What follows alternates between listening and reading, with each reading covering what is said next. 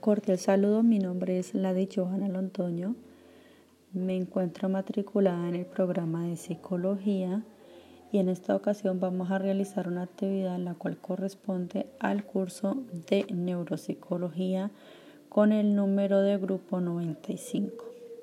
Para esta ocasión voy a realizar eh, la respuesta del el siguiente interrogante que corresponde a cuáles son las pautas para estimular las funciones cerebrales superiores que pueden verse afectadas según la enfermedad.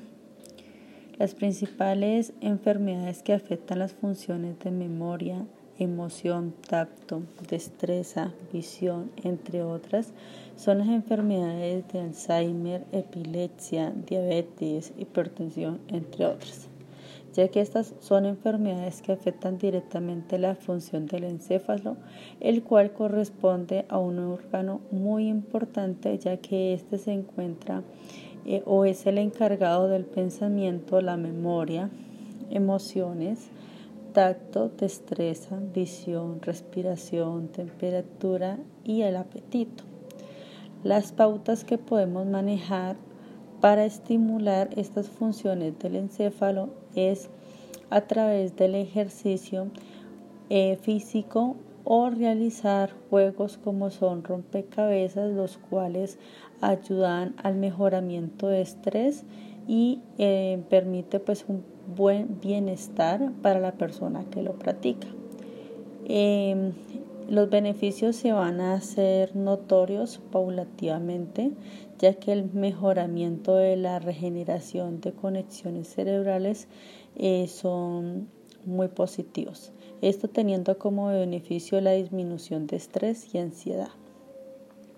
La función del lóbulo occipital es el encargado de procesar las imágenes, las cuales son eh, captadas por la retina del globo ocular y es, em, y es enviada al mismo a través de nervios ópticos para procesar la información visual, como, eh, como por ejemplo el color, el movimiento, el reconocimiento especial. La posible afectación de la retina ocular es por la pérdida de la mitad del campo visual. Esta se da múltiples ocasiones por afecciones del cerebro debido a golpes. Esta se logra estimular o mejorar a través de terapias o tratamientos explícitos por especialistas en el área de la salud. La función del óvulo parietal tiene la capacidad sensorial para identificar las sensaciones corporales, el cual se encuentra ubicado en la zona anterior del lóbulo parietal el cual tiene integrado el área primaria y asociativas. Este tiene como función el sentido del gusto, control motor, memoria, esquema corporal, orientación especial. Las posibles enfermedades que afectan este, este lóbulo son la acromaxia, la afalexia motora, afalexia sensorial, amencia, amicalia, entre otras.